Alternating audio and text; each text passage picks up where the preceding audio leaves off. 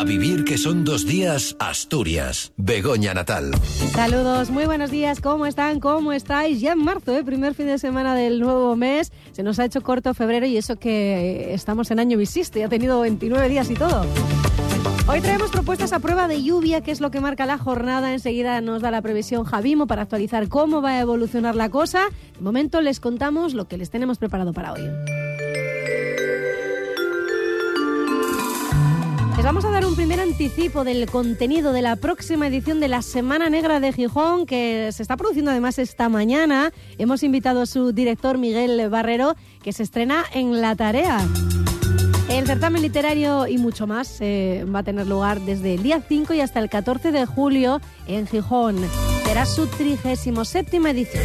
Y hoy ya podemos contar quiénes son los finalistas de los premios que entregarán este año, cuál es el nombre del autor del cartel y bueno, ¿qué tal lleva la tarea Miguel Barrero? Martínez, de quien parte la idea y el proceso creativo de todas las hijas, eh, estará también con nosotros. La obra que podremos ver esta tarde en el Teatro Jovellanos está enmarcada dentro de los actos de conmemoración vinculados al 8 de marzo.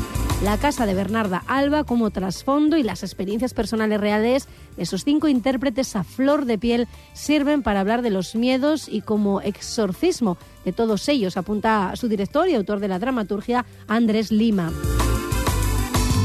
Oviedo se ha vuelto a convertir este fin de semana en la capital internacional del disc golf con la celebración de la octava edición del Open de España. Está teniendo lugar en el Parque Purificación Tomás y se prevé la participación de 120 jugadores de 16 nacionalidades.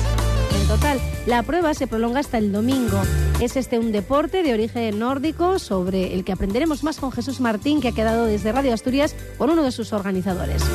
Y además serviremos de altavoz de algunas de las empresas punteras de la región que se daban cita ayer mismo en la Fundación Centro Tecnológico de la Información y Comunicación, CETIC, que está celebrando su vigésimo aniversario. Sobre cómo integran los avances tecnológicos en ellas al tiempo que defienden la sostenibilidad del medio rural, han hablado bajo el epígrafe de Guardianes del Territorio. Y nos iremos con la música de Pablo Senator, que inicia nuevo proyecto discográfico tras 20 años de carrera en desacato, con una inquietud más pop. Hoy sonará en el programa su primer single Motorizados. Venga, vamos ya con la previsión del tiempo. Ya saben los oyentes que nosotros aquí leemos el tiempo de Javimo, seguimos sus redes sociales y le hacemos algunas consultas privadas de vez en cuando. Jaime, ¿qué tal? ¿Cómo estás? Porque a veces pues la mm, meteorología, si va a llover, si no, pues influye en que una cosa se celebre o no se celebre. ¿eh? Pero bueno, hoy les estamos proponiendo a los oyentes planes eh, a techo. Mm, porque es lo suyo, ¿no? Si no se quieren mojar o... Bueno, se puede ir con el paraguas, pero vaya, que, que no implique exterior y, que no llueva porque no va a haber manera, ¿no? De que pare. A ver, la, verdad que el día de hoy es para estar en casa, ¿eh? Sí. Está un día frío de invierno, de agua, de viento, de nieve, lo tiene todo. o sea que sí, sí, hoy es un día de esos de, invierno, con chaparrones así fuertes, que cuando caen más te vale no estar ni con paraguas. Y también es verdad. Sí, sí. Pero bueno, es lo que toca. Luego ya mañana suavizamos un poquito. Mañana es también día, alternará así lloviznas con ratos de seco. Es día de agua también, pero mucho menos que hoy. Vale, vale, nos calma un poquitín la, la lluvia. Mm, ¿Que, ¿Que, va a estar más presente en alguna hora, en el principio del día o...? Sobre todo, a ver, mañana en las horas centrales. Y hoy es todo el día. Hoy baja un poco por la noche. Hoy lo que es de día, vaya, o sea, la previsión es de, agua eh, y mañana es sobre todo en las horas centrales del día. Podemos decir que la tarde viene mejor que la mañana. Un poquitín mejor, ¿no? ¿Temperatura? Las máximas igual eh, no llegan ni a 10, sobre todo si nos vamos a interior, o sea que frío. Y además el viento que va a soplar tampoco va a ayudar a que cojamos algún grado, o sea claro. incluso la sensación va a ser menor. Bueno, ideal para la nieve entonces. Sí, sí, sí, para que caiga. cargan bien ¿eh? porque luego tienen que esperar unos días hasta que caiga otra. O sea que, claro. que porque, bien hoy mañana. Eso es, porque luego, ¿qué, qué va a suceder eh, a partir del lunes, de, pasado el fin Bajamos las lluvias, eh, casi casi seguro que nos vamos un poco a sur-oeste, con lo cual serán días de más nube que, y seco. ¿eh? Pero vamos a dejar un poco de lado las precipitaciones durante unos días. Bueno, pues nada, con el paraguas ¿eh? y abrigadinos. La propuesta era ir al teatro, o sea que tampoco ¿eh? no es así muy... Eso, está, eso está estupendo. Venga, Jaime, muchas gracias. Buena semanina, chao, buen fin de también.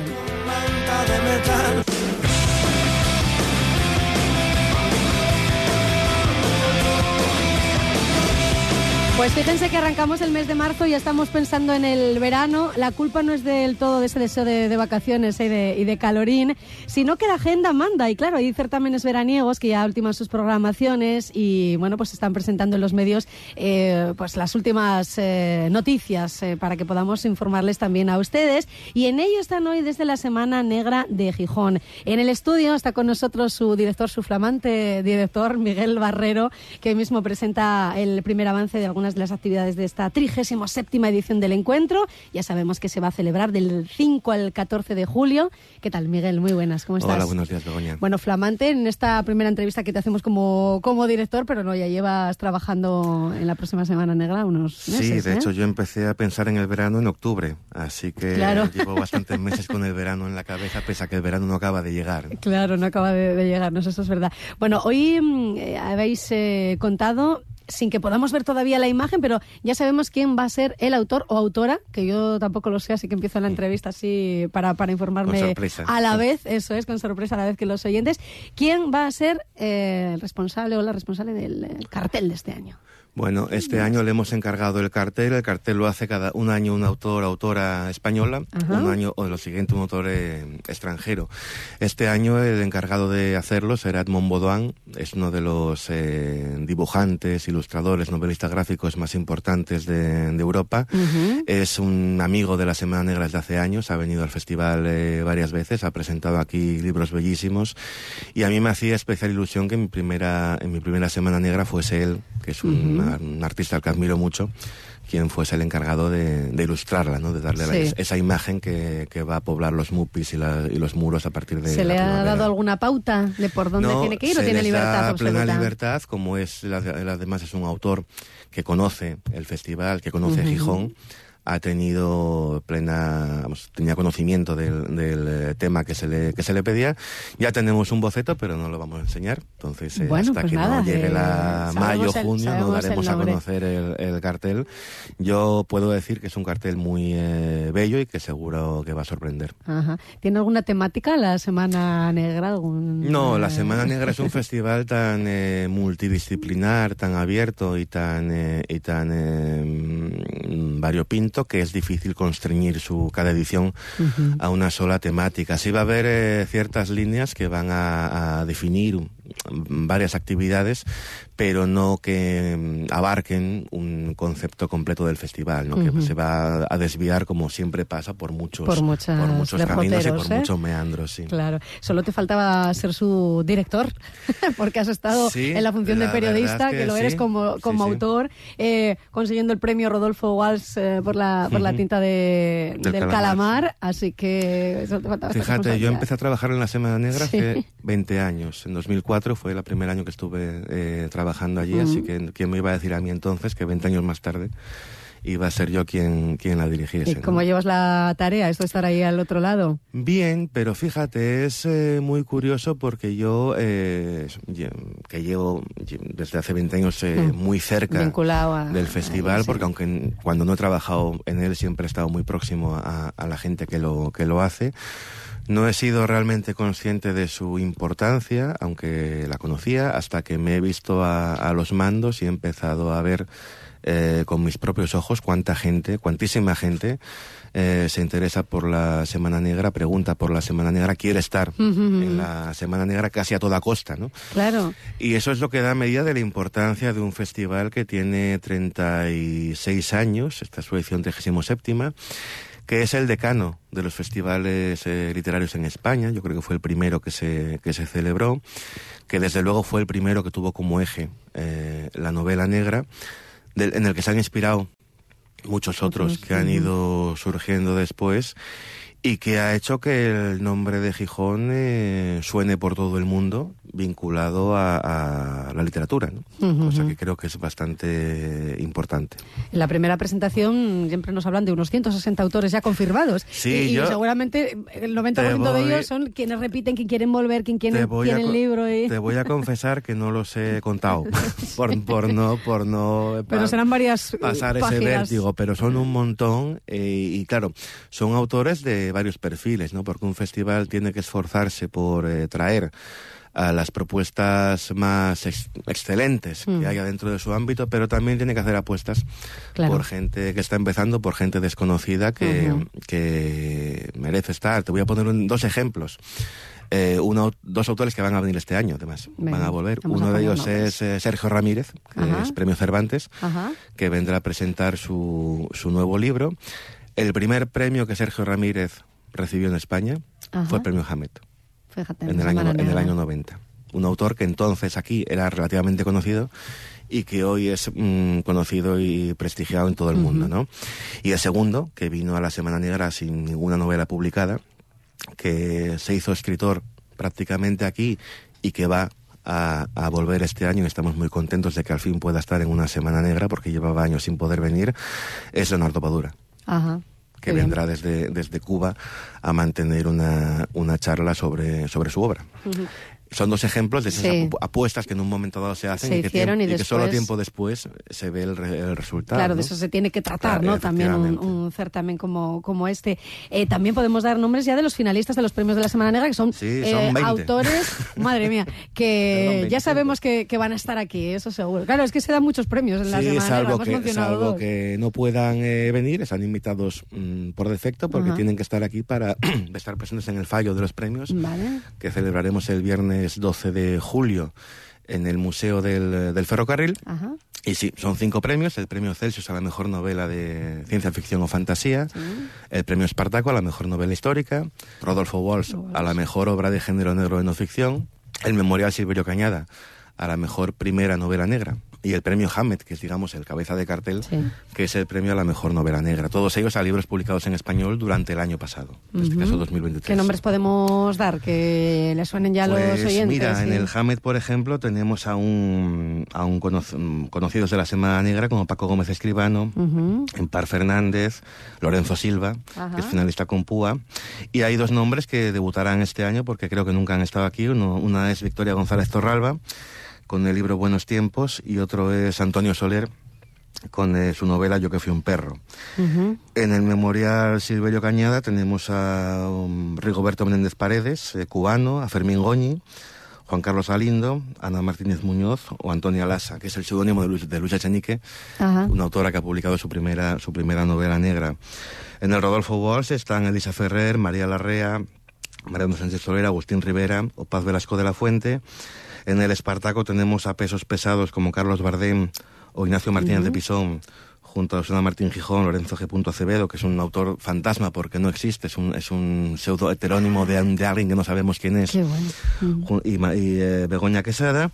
Y en el Celsius tenemos a Juan Ramón Viedma, a Carolina Sarmiento, que es compañera vuestra, a Andrés Barba, Marta Sanz y, Juan, y Miguel, Miguel Salas. ¿Algún otro cambio así de repente que haya llegado el nuevo director, ha llegado Miguel Barrero y dice, esto lo vamos a hacer así de esta otra manera? Eh, no, en principio eh, la Semana Negra tiene una, una identidad muy, muy definida y además ha ido cambiando mucho. Con, digamos que su evolución eh, ha ido... Em, cambiando aunque no se perciba, ¿no? Tú si piensas en la Semana Negra de ahora, es muy diferente a la de hace 20 años. Lo que pasa es que han sido cambios tan sutiles y tan mm. paulatinos que, cada vez, ¿no? se han, El asfaltado del año pasado. El asfaltado, ampliaremos este año la, la famosa carpa. En realidad ampliaremos todas las carpas, pero bueno, creo que se notará más en, lo, en la ya conocida como carpona, esa carpa que aglutina a las eh, librerías.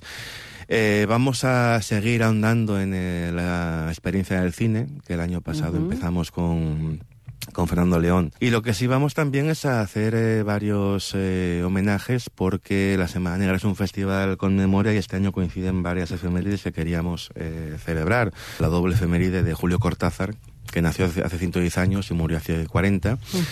Y tendremos para conmemorarlo a Olga Lobo, que es una profesora gijonesa, que da clase en la Universidad Paul Valéry de Montpellier y es especialista en la obra de Cortázar, que estará acompañada por Javier Serena, escritor y director de cuadros hispanoamericanos, por Juan Cruz y por Jesús Marchamalo, que hablarán sobre Cortázar. Homenajearemos a Paco Ignacio Taibo primero, de, cuyo nacimiento se cumplen 100 años este, este verano, a Onetti, que murió hace 30 años en, en, Madrid y que sobre el que nos hablará Hortensia Campanella, periodista uruguaya, presidenta de la Fundación Mario Benedetti. Y también homenajearemos a Machado, que, de cuya muerte se cumplen 85 años, y contaremos para ello con Leticia Luis Sánchez, que es una artista magnífica que ha hecho un libro ilustrado para Nórdica y que va a hacer una especie mm. de conferencia pintada muy original en torno a la vida de a la vida de Machado.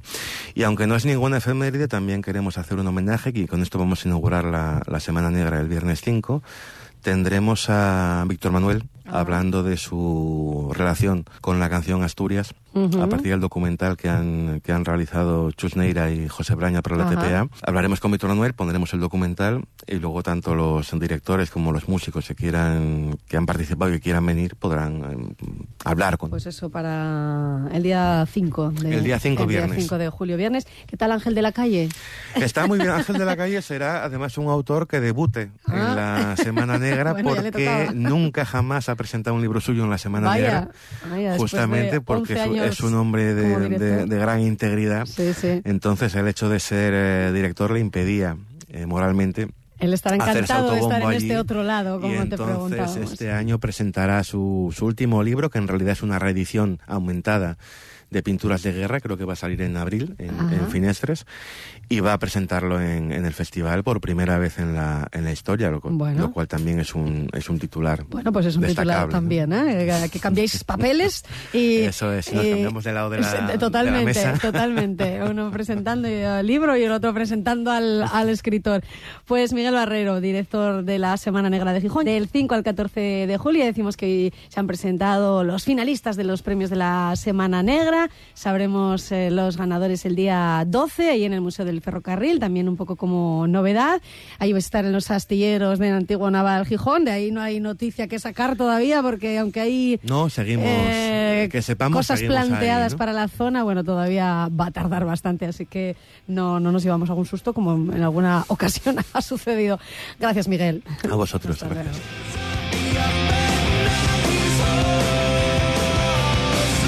A vivir que son dos días, Asturias. Begoña Natal.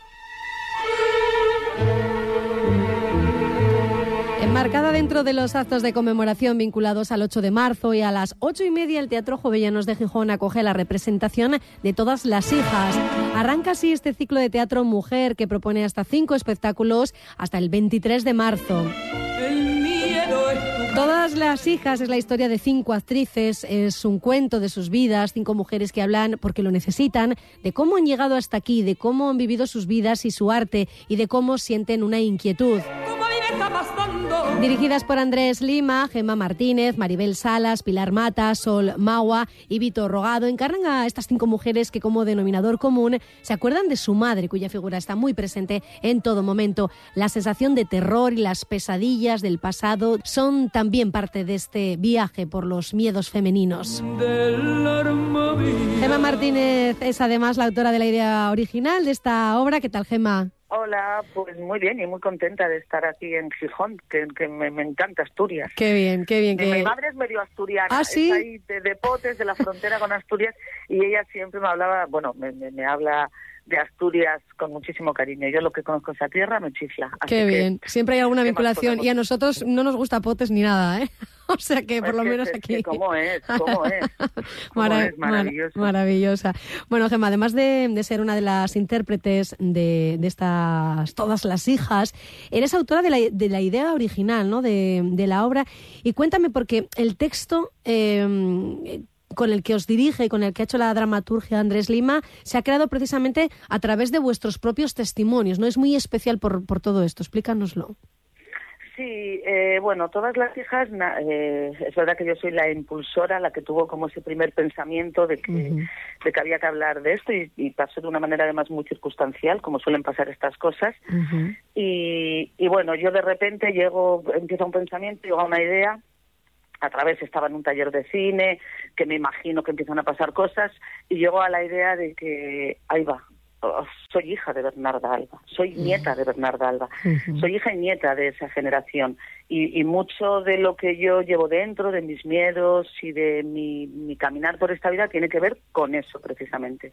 Entonces, eh, pienso que es algo que hay que contarse, que hay que contarse en un teatro, porque yo es a lo que, a, lo que me dedico, y con un grupo además de mujeres, amigas y actrices, eh, que pertenecemos como, como a la misma generación, a la misma manera de, de ver, de sentir, ¿no? Como dice Andrés, esa cosa que surge entre el pecho y el pulmón, ¿no? Ese sentimiento. Entonces, eh, eh, Andrés Lima, yo le conozco de hace mucho tiempo, bueno, he visto todas sus funciones, he trabajado con él en talleres, en otra función que hicimos hace mucho, y pienso que es eh, pues, pues el ideal para, para gestionar esto, que es solo una idea, convertirlo en algo.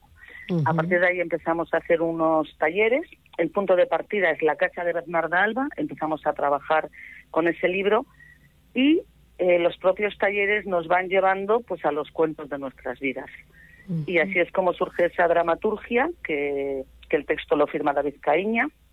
Trabajamos en equipo, Andrés, David, producción, eh, eh, las actrices, mm, la ayudante de dirección, la persona que ha compuesto la música. Trabajamos todos como juntos porque empezamos un camino que no sabemos a dónde nos va a llevar. Y inevitablemente nos lleva pues a que contemos nuestras vidas. Mm, porque porque partimos de Bernarda Alba eh, vemos que es, Bernarda Alba es una obra terrorífica. Mm, sí, y cuanto más la revisitas más terrorífica es verdad, que estremece un poco no eh, se ve uno ahí metido y sí sí es tremendo y además es muy curioso porque eh, está escrita en 1936 pero no nos resulta tan lejano no o sea, lo reconocemos. Trabajamos con Bernardo Alba y trabajamos también con un libro de una, de una crítica de cine de terror, de Sire de Fez, que ella tiene un libro que es La Reina del Grito, y ella analiza las películas de terror a través de los miedos femeninos. Y eso también, o sea, que al final hay algo que hay mucha unión entre Bernarda Alba, el terror, los miedos, nosotras, y en esas en ese trabajo que la historia va de cinco actrices que van a ensayar la casa de Bernarda Alba. Somos nosotras cinco. Y, y sin querer, eso poco a poco nos va como envolviendo a nuestro pesar, algo nos empieza a ocurrir que necesitamos contar también nuestros, nuestros propios cuentos y nuestras propias experiencias que no siempre son agradables. También hay momentos muy divertidos, hablamos del superpoder del teatro. Entonces es una mezcla entre teatro, documental y todo esto con, pues con la mano de Andrés Lima, que es bueno, que es, que maravilloso, y, y con un grupo de mujeres que estamos ahí, pues pues a tope. Con, Entregándoos, eh, abriéndoos en canal, ¿no? Porque ahora ya lleváis unas cuantas representaciones, pero efectivamente, bueno, contar una experiencia propia de, de, una misma que te lleva a ese lugar, ¿no? A ese, a ese momento en que sentiste miedo, ¿no? Como, como hablamos, incluso terror o te, te sentiste tan vulnerable, ¿no? Eh, porque, ¿qué, qué, qué, temas, ¿qué temas salen? ¿Qué temas salieron en todo este proceso creativo tan maravilloso que nos estás contando, en el que seguramente muchas de las espectadoras se, se ven reflejadas, ¿no? Cuando van a, a, a la obra porque hay de todo, ¿no? Desde el abuso infantil hasta una relación marcada por la violencia, eh, miedo a la soledad. Eh, ¿Qué, sí. qué, cosas se tratan?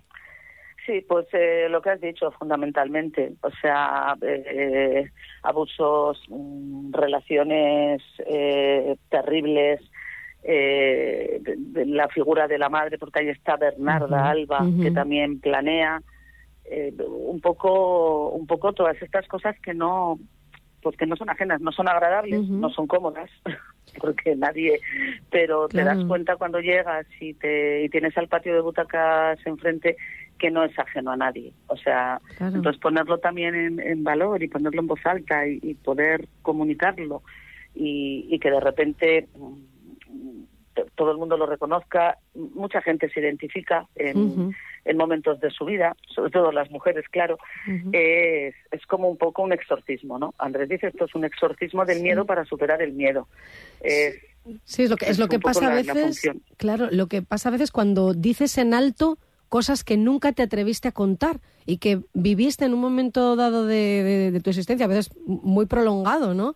Eh, sobre todo cuando hay un, una madre, ¿no? Una, una abuela que bueno, pues estamos pensando en la casa de Bernarda Alba, ¿no? Como, como ahí la, la matriarca. Eh, mm. Claro, la casa de Bernarda Alba, fíjate, termina con silencio, silencio dicho. y eso es un poco lo que ha marcado la Casa de Bernarda Alba y todas estas generaciones posteriores. Sí, sí, sí. O sea, gracias a, gracias a, todo que ya yo creo que las generaciones más jóvenes vienen más aprendidas, más preparadas y saben detectar mejor lo que sí y lo que no en nuestras generaciones a veces eso era más complicado y el silencio marcaba siempre eh, todo lo que planeaba sobre nosotras.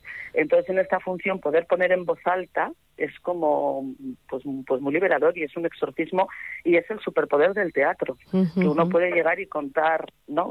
sus cosas y y está muy bien. Y liberarse un poco. Y, y, yo siempre digo que, y luego sales y tienes una conversación, ¿no? Con la amiga con la que fuiste, con tu pareja, eh, con quien sea, y de repente también pueden salir cosas, ¿no? Es, este tipo de obra que te, que te marca un poco y que, que luego te llevas a, a, casa, ¿no? De alguna manera, que no es que, eh, digamos, lo, lo, ves, lo consumes y, y, se acabó, disfrutaste esas dos horitas, pero que esto luego, mmm, bueno, puede surgir alguna conversación, ¿no? No sé si, lo, si os ha llegado ese feedback con, con, con espectadores sí, sí, sí, nos ha llegado y, y, público que nos espera afuera, o sea, cuando salimos del teatro, cuando vamos a plazas que no es donde tenemos gente que nos conoce, que nos espera y que nos dice que, que pues que qué bien.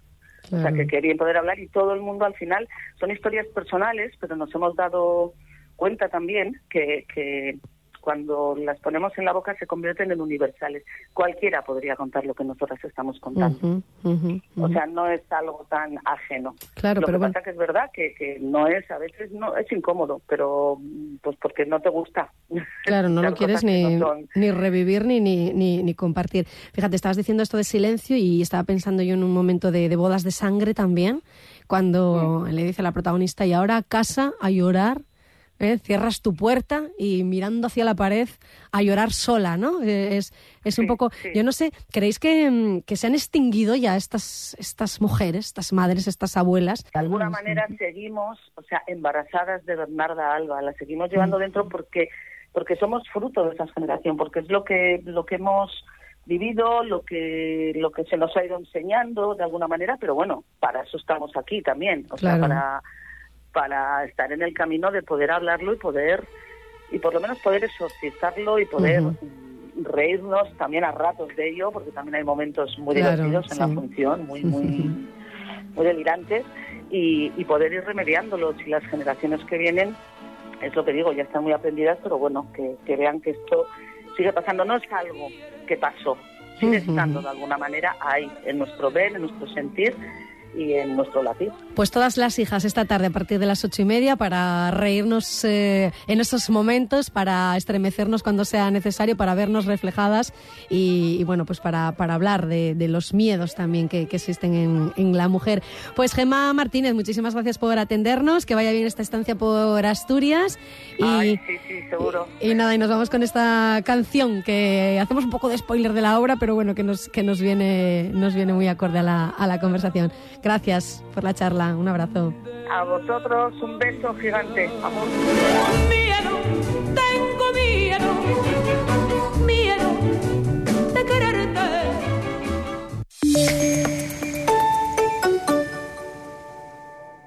Cadena Ser, Gijón.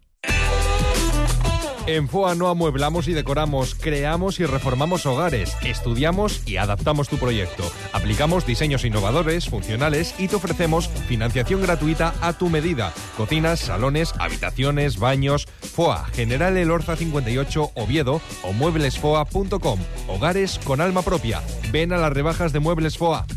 No pagues por una mala digestión. Los aceites de cocina muy usados perjudican gravemente tu salud. Bienvenidos a la Cocina Verde, la que cuida de ti y del medio ambiente. Descarga gratuitamente la aplicación Voy a comer en o visita la web voyacomeren.es. Y encontrarás los establecimientos que mejor se adaptan a tus necesidades. Aplicación certificada por Pumariega.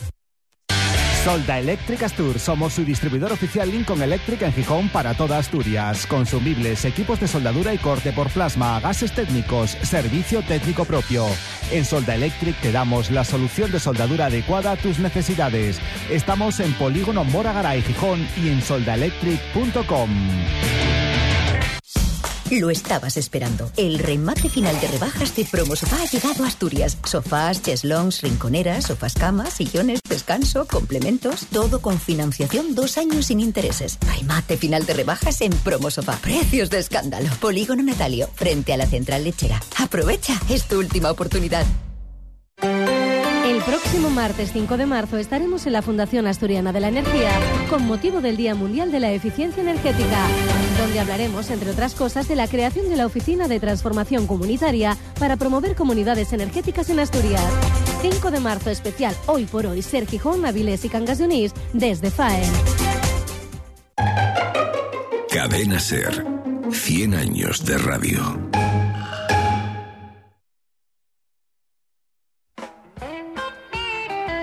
A vivir que son dos días, Asturias. Begoña Natal. Ya estamos de vuelta, conectamos ya con Radio Asturias. Allí nos espera Jesús Martín. Nos vas a llegar al Parque Purificación Tomás, porque allí en Oviedo este fin de semana es eh, absolutamente protagonista este deporte, el disc golf. ¿Qué tal, compañero? Hola. Hola, Begoña, ¿qué tal? Muy buenos días. Desde ayer y durante todo este fin de semana, es decir, hoy y mañana, se está celebrando en Oviedo, en el campo del Parque de Purificación Tomás, el torneo internacional de disc golf que ya va por el octavo campeonato, por el octavo Open, que se llama de España, que se organiza en Oviedo y al que el Ayuntamiento de Oviedo y sus organizadores nos eh, quieren invitar. Así que lo primero que vamos a hacer es saludar a sus organizadores. En nombre de todos ellos está en el teléfono Fernando López Cancio está aquí para contarnos un poquito más, para repasar, porque ya hemos hablado en alguna ocasión en la radio de este deporte, del disc golf, y para contarnos cómo se va a desarrollar este campeonato. Fernando, ¿qué tal? Muy buenos días. Hola, ¿qué tal? Buenos días. oye, que es este, es este es un deporte que se me antoja a mí ya sobre la marcha para soltártela así a la primera, que se vive en plena naturaleza, con lo cual, como que, dicho así en asturiano, presta como que más, ¿no? Practicarlo. Hombre, presta, presta bastante. Siempre estamos a, en condicionados un poco por el, por el clima, pero también eso da un poco la incertidumbre que también presta también. Siempre. en este no caso... Vamos, no vamos sobre seguro siempre, pues siempre, siempre está bien eso. En este caso, cuando hablábamos antes de entrar en antena, decíamos, Fernando, esto se juega mm, sí o sí, tiene que llover mucho, tiene que estar muy feo el día, muy tremendo, para que hoy o mañana no continúe el campeonato, que por cierto empezó ayer viernes. Sí, empezó viernes, eh, empezamos ayer y bueno, pues eso con un poco de lluvia, con un poco de tal, pero bueno, no, tiene que darse muy, tiene que darse muy mal. A nosotros lo que nos perjudica mucho, sobre todo también es el, el viento, que es muchísimo, muchísimo viento es lo que más fastidia. Y bueno, tenemos, hay que tener en cuenta que la gente viene, son 220 jugadores que hay, el 80% son de fuera y de países nórdicos, de donde no ven el verde desde hace mucho tiempo y solo ven nieve, nieve, nieve. Por lo tanto, muy mal se tiene que dar para que, para que no no estén contentos en ese sentido. Me decías dos, 120 participantes. Sí. que vienen fundamentalmente, me dices, de fuera. Eh, en, Oviedo, mm, no sé si voy a mentir o estoy equivocado, eh, pero es el, prácticamente el único sitio de Asturias donde se practica habitualmente este deporte.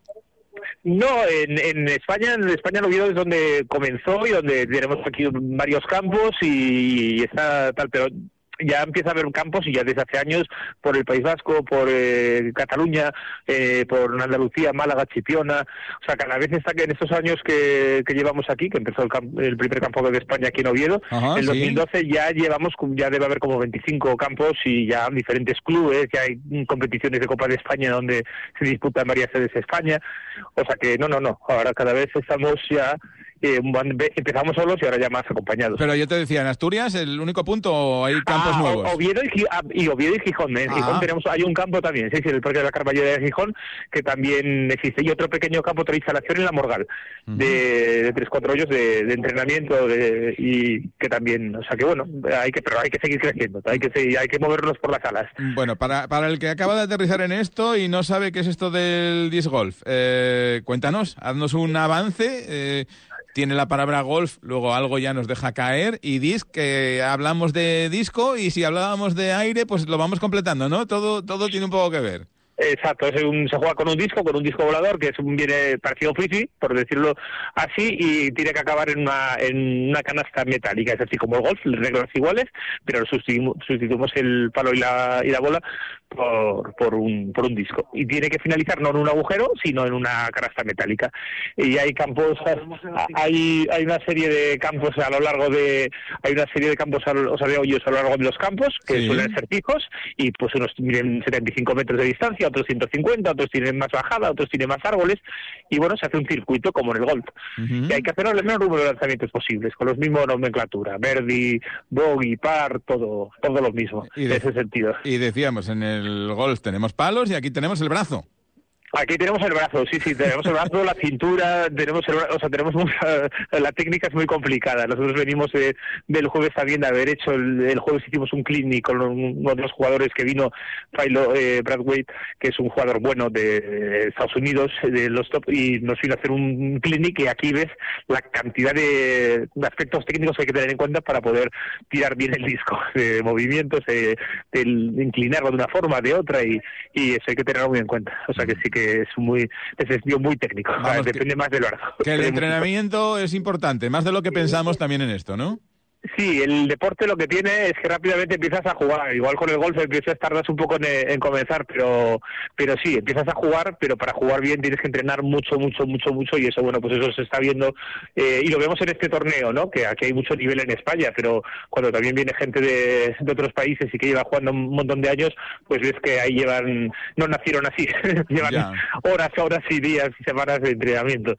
Oye, y, tenemos escuela, los, más jóvenes, los chavales, ¿se han aficionado, se están aficionando poco a poco a esto del disc golf o, todavía? Sí, nosotros, no, va, creciendo. Aquí, por ejemplo, pues en la zona de Oviedo siempre vienen colegios y vienen a participar. El Patronato Deportivo de Gijón está también implicado con CRK Disc con la empresa nuestra que organiza esto, está implicado desde el minuto cero que se hizo el campo y hacemos talleres y cursos ahí a lo largo del año.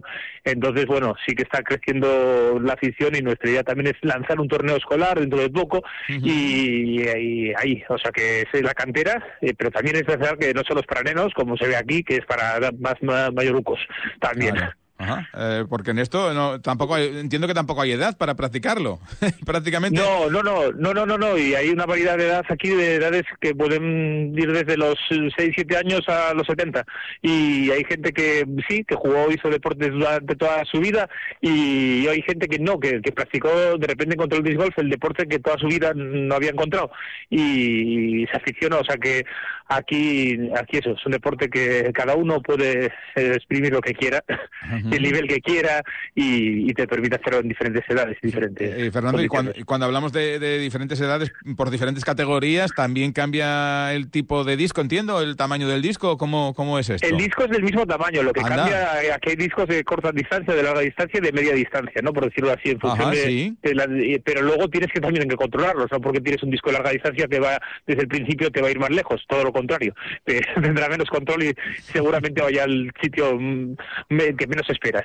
Entonces tienes que, sí, sí, hay que, los discos son de diferentes, bueno, también tienen diferentes pesos, algunos más ligeros, o sea, hay una variedad de discos enorme, ¿eh? o sea, hablaría de miles de modelos distintos y de discos de diferentes marcas y diferentes tipos de, de caída, de velocidad.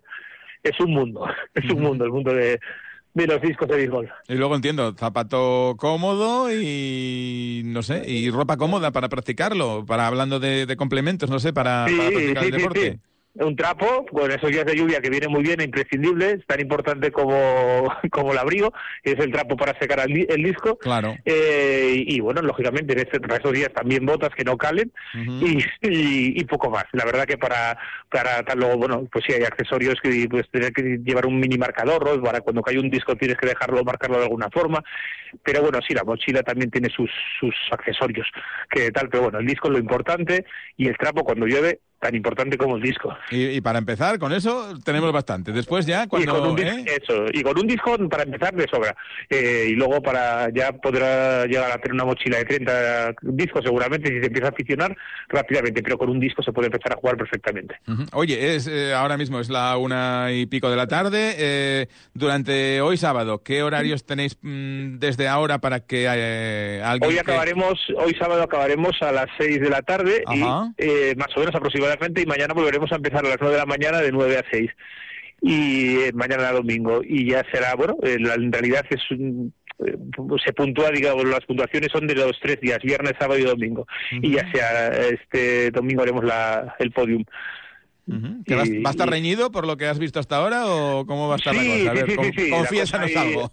Hay, hay, hay, yo creo que va a estar disputado en este caso. Hay veces que están más menos o hay un vector más más claro, pero en este caso hay varios favoritos. Bueno, pues, pues entonces, mira, oímos por detrás voces de, competidores y de, compañeros de la organización que están por ahí dándolo todo. Oye, Fernando... Y, pues cadenas también de fondo, por ahí alguna. Alguna, ¿no? De las canastas. De las canastas que suenan cuando pega el disco.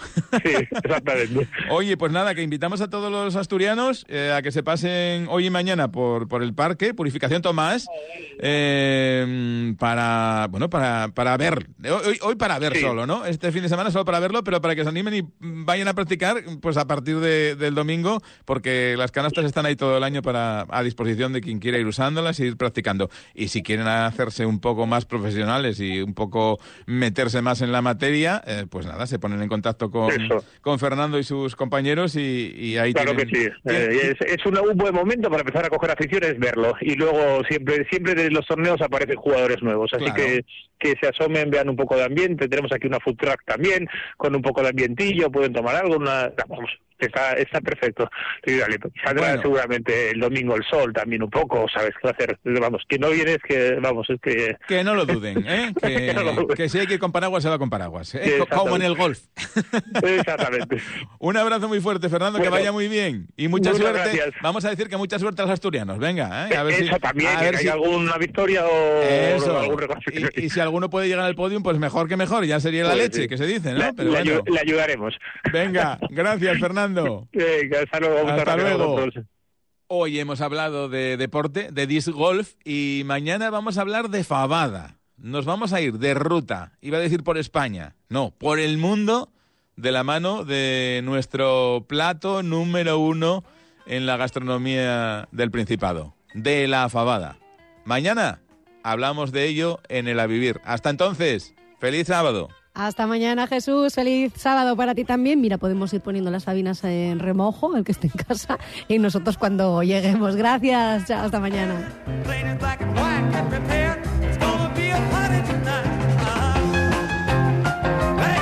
A vivir que son dos días, Asturias. Begoña Natal.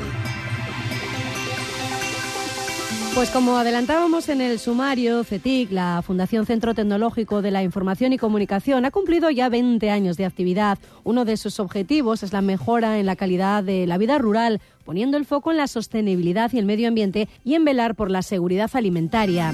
De ahí su apoyo a algunas empresas punteras de la región, como las que participaron en este encuentro radiofónico, empresas que comparten el arraigo con la tierra y con los valores de la empresa familiar. Habla CETIC de Alsa, de Central Lechera Asturiana, del Gaitero, de Cafento o de Astilleros Gondán. Y con ellos compartimos tiempo de radio este viernes desde Ser Gijón y también Ser Avilés. Del respeto al medio rural hablaba desde el Grupo Central Lechera Asturiana Manuel Reinerio y no solo por parte de las empresas, decía, sino de toda la sociedad. Ellos tienen la soberanía alimentaria, recordaba. Respeto, respetar eh, a, nuestros ganaderos, pero no solo Central Leche Asturiana que ya lo hace, eh, la sociedad tiene que respetar a los ganaderos y a los agricultores, tenemos que hacer que sus trabajos sean rentables y sobre todo tenemos que luchar para que haya un relevo generacional porque además este sector primario es el que nos da de comer. Los que día a día nos permiten alimentarnos, tienen la soberanía alimentaria. Tenemos que seguir defendiéndolos todos tenemos que ser respetarlos todos y tenemos que hacerles que sean rentables todos porque si no mm, nos enfrentamos a un problema que es eh, no tener que, eh, que, comer. Ellos han sido claves en un momento muy complicado para todos nosotros el año 2020 con la pandemia y tienen que seguir siendo claves día a día. No podemos olvidarnos de ellos. Todas estas empresas comparten su apuesta por el desarrollo económico local sostenible, la resiliencia y la adaptabilidad y el esfuerzo por la conservación del patrimonio y la cultura local. Bajo la definición de guardianes del territorio, estas empresas fueron citadas ayer mismo con el fin de debatir sobre cómo la tecnología y la innovación pueden ser palancas para el desarrollo rural, ese arraigo y sobre de qué manera las empresas familiares pueden integrar esos valores en sus modelos de negocio. Sobre ello se ha hablado desde Ser Gijón, como decíamos ayer mismo, la charla daba oportunidad de conocer cómo estas empresas están incorporando la tecnología como herramienta. Desde Grupo Central Lechera Asturiana, Manuel Reinerio decía que llevan 50 años tratando con la sostenibilidad ahora tan de moda. Y que tengamos un objetivo que es el objetivo fundacional, que es este garantizar el futuro al sector primario, a los ganaderos, dándoles esta calidad de vida, porque esto permite que den eh, futuro, que mantengan estos entornos rurales y luchar contra esta España vaciada. Hace unos años que hay una tendencia por hablar de la responsabilidad social corporativa, la sostenibilidad, ahora la regeneración, el impacto. Y nosotros llevamos haciendo eso más de 50 años, porque la empresa ha sido concebida con una clara visión eh, sostenible ya eh, hace más de medio siglo. De hecho, eh, todo esto, toda esta forma de trabajar eh, la sociedad nos lo reconoce y también nos lo reconoce eh, que hemos sido certificados en el 2020 como empresa Bicorp por generar ese impacto positivo en el ámbito social, en el ámbito económico y en el ámbito ambiental. Desde el Centro de Innovación de ALSA hablaba su responsable, Patricia López, que aseguraba que la empresa lleva 100 años siendo sostenible. Queríamos saber más sobre este centro de innovación. Crea en 2023 eh, para canalizar y potenciar la innovación de ALSA, que, está ya en la genética eh, de la empresa desde hace 100 años. Eh, cuando se crea el centro vemos que, que no es algo nuevo en la empresa, sino que es una empresa que lleva innovando estos 100 años y queremos impulsar, impulsar desde Asturias donde se creó la empresa. Eh, con este arraigo en el territorio y eh, uniendo la modernidad de un centro de innovación con la tradición que supone de la empresa estar en el lugar donde se originó. Le preguntaban los compañeros por los retos de Central Lechera Asturiana para este año. Los retos son múltiples. Por un lado tenemos el reto de la sostenibilidad, para el cual estamos introduciendo un cambio de flota. Tenemos unos objetivos muy claros de a 2035 tener un cambio de flota en todo el transporte urbano cero emisiones y a 2040 tenerla a larga distancia. Esto es un reto eh, de una dimensión importante porque no es simplemente eh, hacer ese cambio de flota sin hacer una transición tecnológica, eh, no solo de un vehículo diésel a uno híbrido eléctrico de hidrógeno, sino entender esas tecnologías y las tecnologías asociadas a los datos, porque estos nuevos vehículos vienen eh, hipersensorizados, transmiten muchísimos datos y eso supone en sí mismo otro reto es la digitalización y la eh, explotación de esa información, para lo cual pues contamos con el apoyo del CETIC que, está de aniversario este año. Eh, y el otro reto, como comentaba también Central Lechera Asturiana, es el reto del talento, del relevo generacional, eh, que necesitamos profesionales que no solo en la parte de conducción, nuestros compañeros de conducción, hay un reto de relevo generacional, sino también la parte de estas nuevas tecnologías. Relevo generacional, salió el concepto y esa necesidad en la conversación en numerosos eh, momentos. Raquel Castañón, directora de recursos corporativos de Cafento, aseguraba que es difícil entender Cafento sin Tineo y detallaba cómo están llevando a la práctica el compromiso con la sostenibilidad de la empresa. En los últimos meses, en 2023, hemos eh, lanzado al mercado un nuevo producto, ¿no? que es la kombucha Montecelio, y seguimos incorporando a nuestras gamas de producto gamas eco. De la misma forma, eh, a nivel de procesos, eh, trabajamos continuamente en la mejora de esos procesos a nivel de flota estamos incorporando vehículos eficientes y con, que, favorecen ¿no? Eh, toda la parte medioambiental, nosotros llevamos la sostenibilidad a todos los niveles, hablando de sostenibilidad eh, social, económica, medioambiental, ¿no? Y en esa parte de, innovación, pues seguimos, estamos incorporando desde hace ya unos meses, trabajamos con ingeniería de rutas en nuestro modelo de, distribución y en 2020 inaugurábamos unas nuevas oficinas en, en Tineo, ¿no? donde eh, con sistemas domóticos que garantizan la eficiencia y el bienestar de todos los trabajadores que, que estamos allí presencialmente.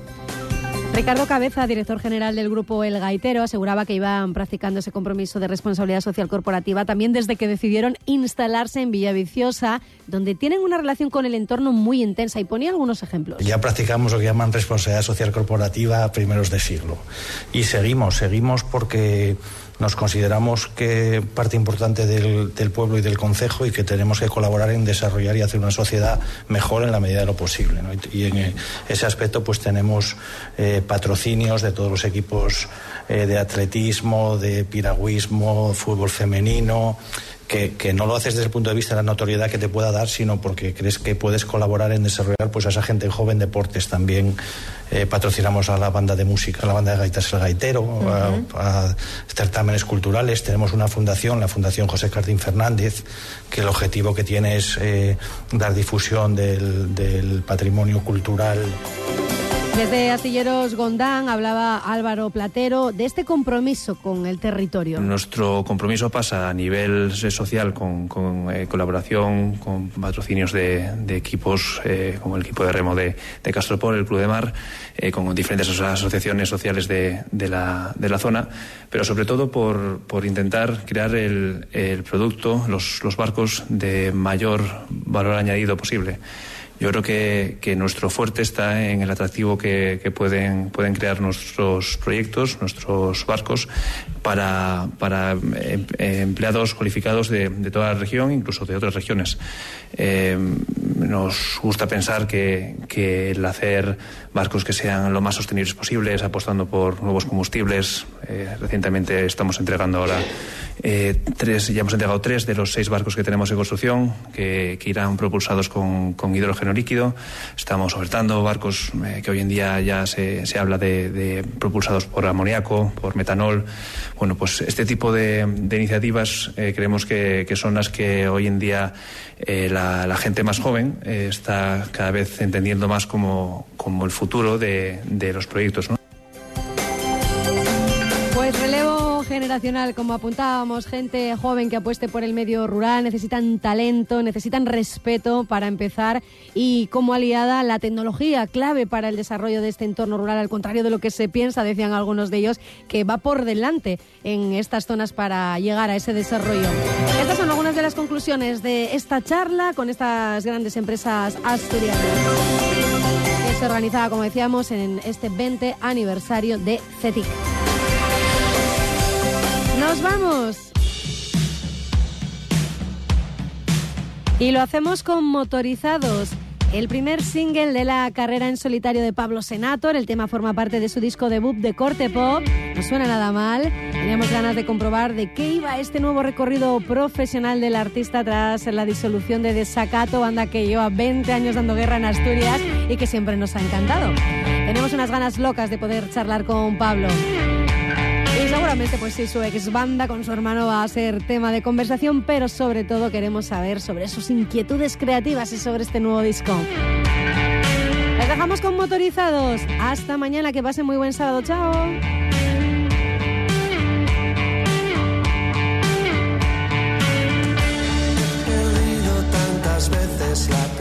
cabeza que ahora ya no sé si estoy muy bien